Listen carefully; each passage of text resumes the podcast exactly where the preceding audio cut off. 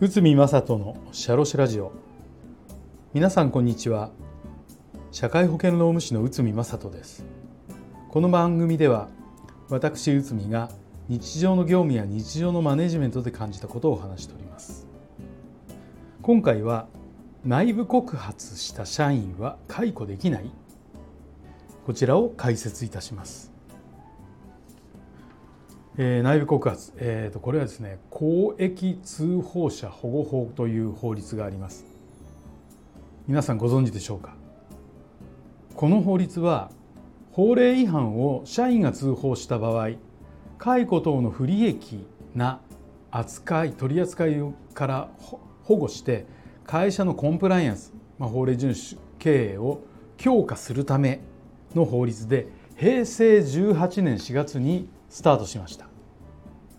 ちなみにこの法律が適用されるのは実際に法令違反があり社員が行政などに連絡した場合です。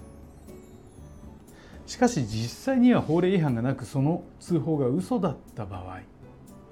こういった場合はどうなるのでしょうか、まあ、これに関する裁判があります。校舎事件東京地裁平成27年1月。概要としてはパート社員は高齢者向けの宅配弁当店に勤務していた。パート社員と上司は関係が悪くパート社員は上司に対して暴言を吐くなどして勤務態度が悪く協調性を欠いていた。パート社員は社員が会社がタイムカードの時刻を操作していると嘘の情報を社内に流し他のパート社員等に動揺を与えた。パート社員は保健所に電話をし会社は不衛生な状態で食中毒の可能性があると告げた。保健所が検査に入ったが通報内容は認められなかった。会社は保健所に連絡したパート社員を懲戒解雇とした。情報は虚偽である。上司への暴言タイムカードなどに関する嘘など組織秩序を乱す。ということですね。でパート社員は不当解雇を主張し裁判を起こした。そして裁判所の判断は次のようになりました。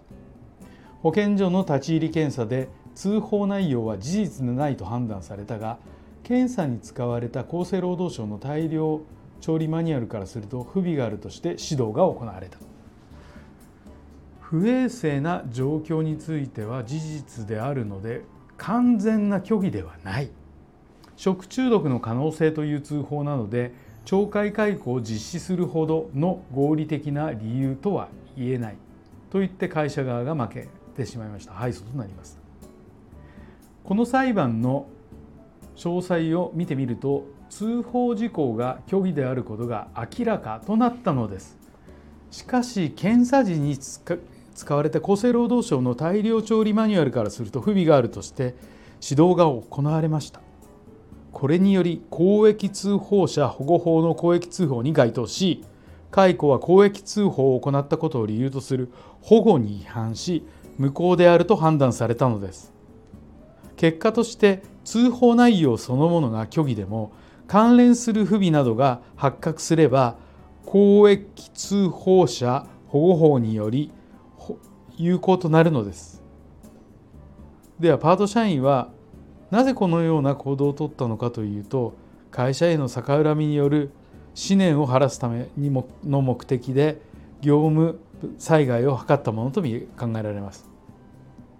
なぜなら閉鎖した店舗の余剰人員の受け入れがありパート社員の勤務時間が短縮されこれに対する不満から虚偽通報によって会社